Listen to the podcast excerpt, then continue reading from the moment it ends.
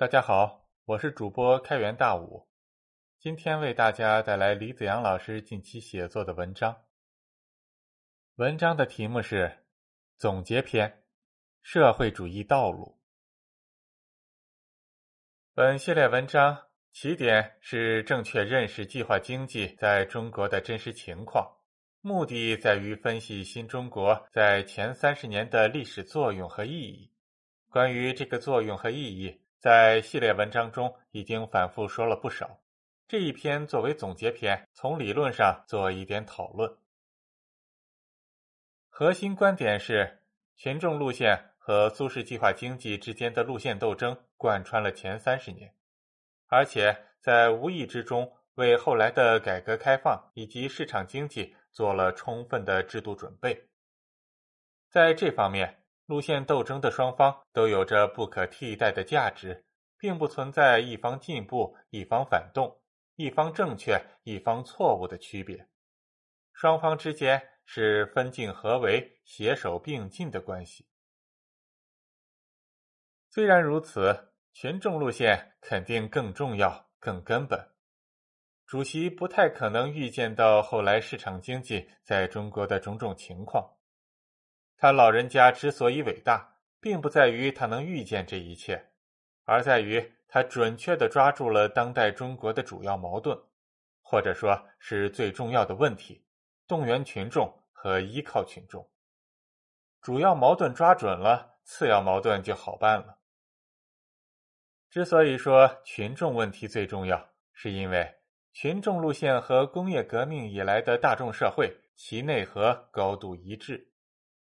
因此，无论是推翻旧中国，还是建立社会主义新中国，以及后来建立市场经济，都必须高度的依赖群众。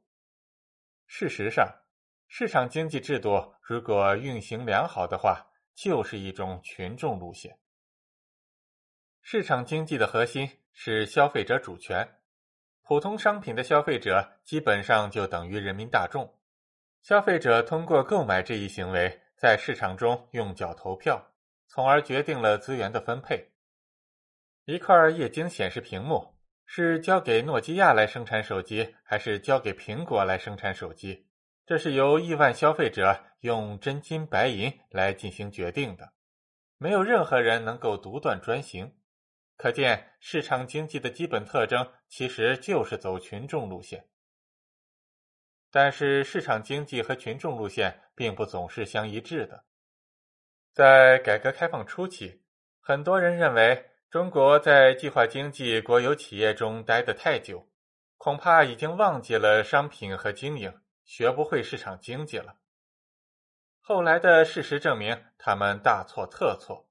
中国人适应起市场经济来非常快，没用多长时间，从生产到销售。从制造业到国际贸易，中国人都成为了世界范围内的高手。中国人能很快的适应市场经济，有两方面原因。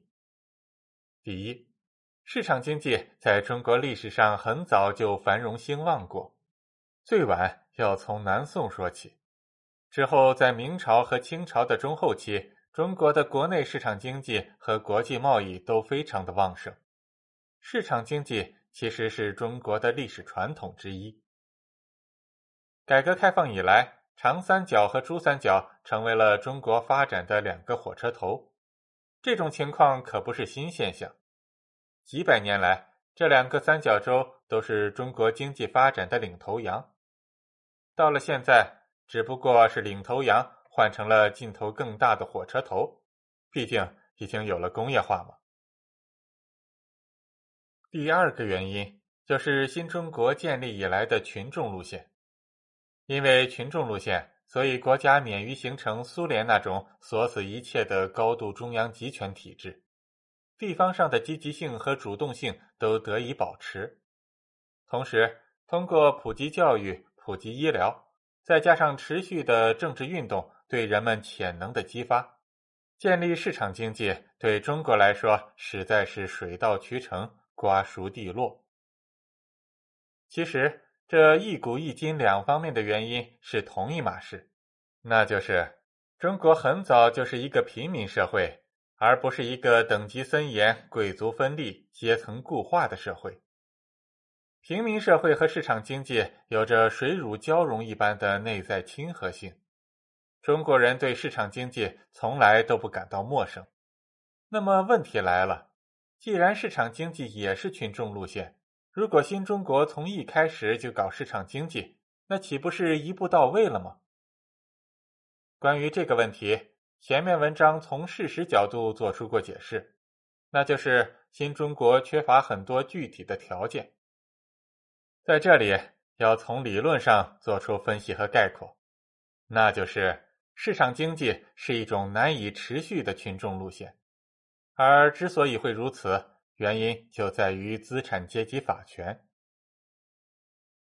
资产阶级法权是马克思提出来的一个概念，马克思主义的来源之一是德国古典哲学，马克思继承了德国哲学家们说话繁琐复杂的特征。写书绕来绕去，所以直接去看这部经典的原著，反而不大看得懂到底要讲的是什么意思。其实结合现实去理解，这并不困难。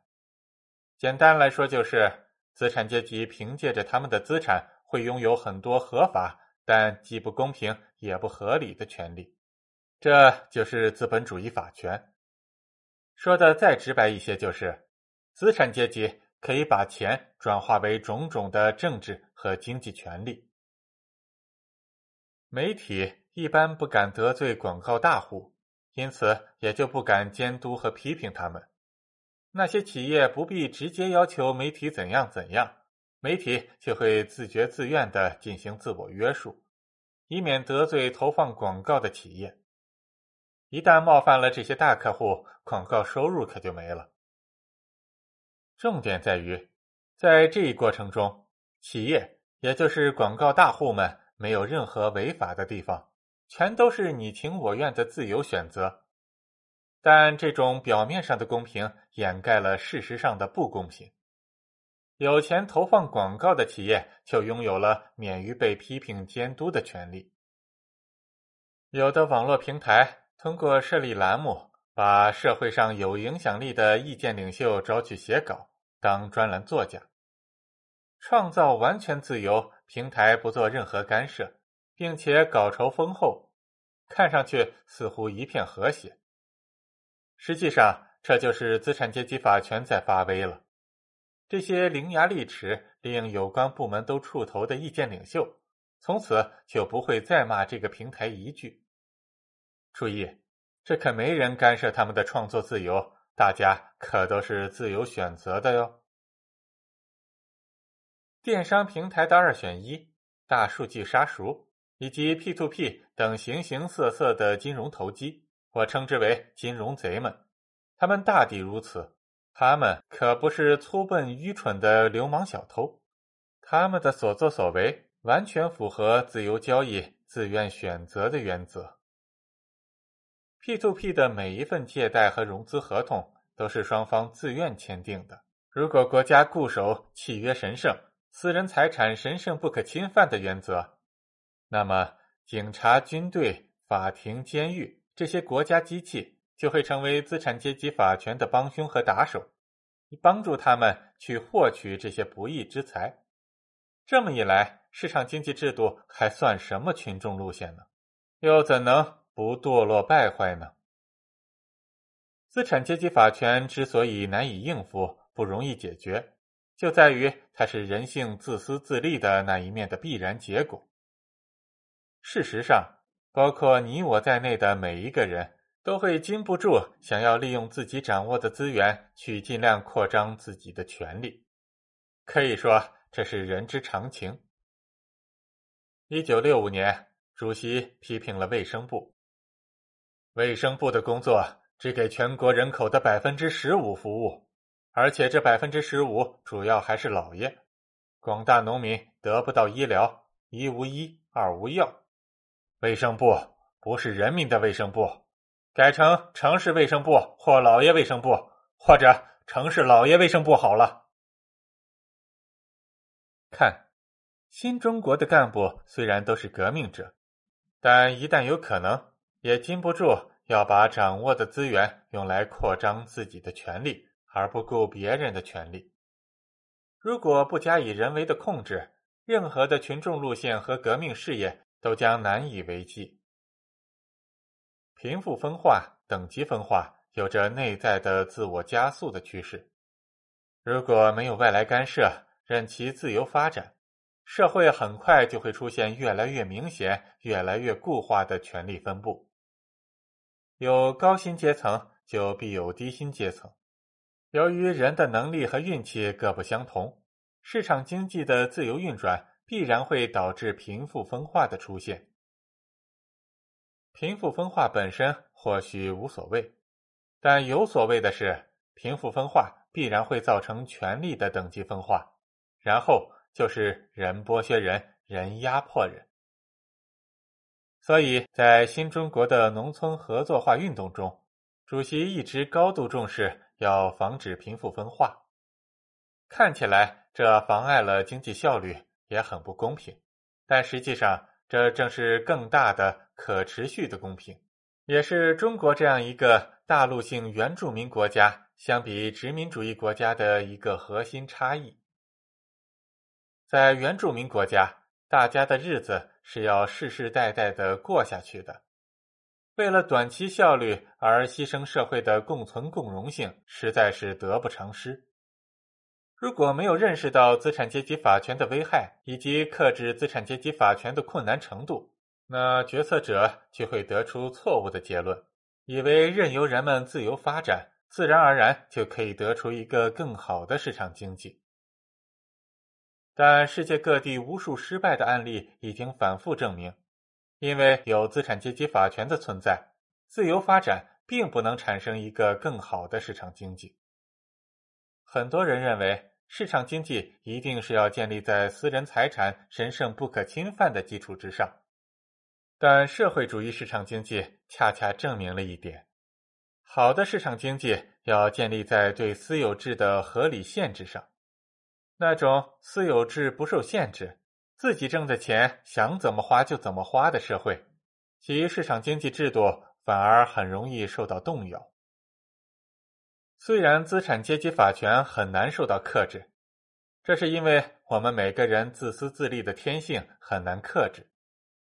但只要贫富差距不大，富裕者的资产总额不太多，问题倒也不会太过严重，或者说可以通过正常的国家治理来进行纠偏。但如果贫富差距过大，或者富裕者的资产总额太多，那么情况就会完全不同了。简单来说，就是一万一百万是钱，一亿十亿是资产，一千亿一万亿那就是权力。而对于权力，一定要有其他权力来进行对冲和控制，否则它必然会成为危害社会的洪水猛兽。或许我们可以得出关于资产阶级法权的政治定律。资产阶级法权定律一：如果没有有效约束资产阶级法权的政治机制，那么建立市场经济制度的努力必然会归于失败。资产阶级法权定律二：对于已经建立起来的市场经济制度，如果不能有效的控制资产阶级法权，那么市场经济就会堕落败坏。这两个定律提供了全新的思考角度和范式。从原教旨市场经济的角度和范式来说，即使承认某些国家干预是有必要的，但国家终究是必要之恶。也就是说，理想的情况是国家干预为零，达不到或许也可以接受，但那必定是遗憾，并不完美。而新的思考角度和范式则认为。政治对资产阶级法权的控制不但不是遗憾，反而恰恰是市场经济健康发展的前提。就好像铁轨之于火车，不但不是约束限制或者不完美，反而正是火车得以高速行驶的前提条件。国家不是必要的恶，国家是必要的善。没有国家，就不会有市场经济。国家治理不力，也不会有好的市场经济。进一步展开，市场经济其实可以分为两种，一种是高级市场经济，也可以称为强市场经济。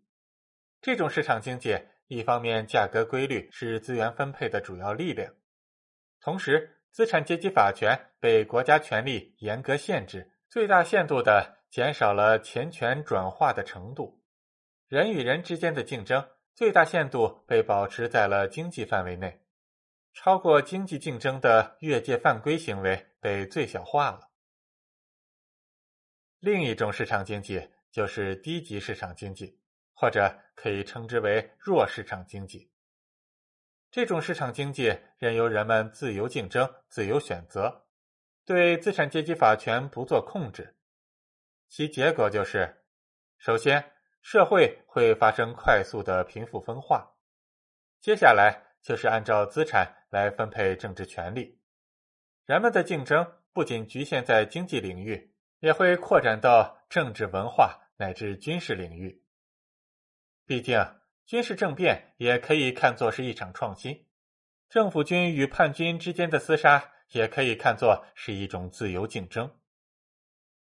明确了这两种市场经济的区分，就能看出，我国从一开始建立的就是强市场经济制度，而前三十年为此做了充分的制度准备，国家从来也没有放松过对市场的管制，也就是。从来没有放松过对资产阶级法权的控制，虽然这个概念很少被提起。很多的发展中国家和转轨国家之所以建立市场经济并不成功，原因就出在了上述的第一定律。一些发达国家之所以会逐渐陷入停滞，社会的方方面面出现堕落和败坏，原因就在于第二定律。新中国的成功和伟大复兴，充分证明了他们做错了什么，以及我们做对了什么。从这个角度出发，也就基本说清了改革开放前后的内在一致性。用文件中的话来说，就是本质上都是我们党领导人民建设社会主义的实践探索。建国以来几十年，一以贯之的是在建设社会主义。计划和市场是更低一层的技术性概念。实际上，强市场经济和弱市场经济也是个多余的概念，现成的概念早已有之。所谓强市场经济就是社会主义，而弱市场经济就是资本主义。中国必须走社会主义道路，这条道路不但符合中国的国情和民情。也是世界范围内最先进、最高级的社会制度。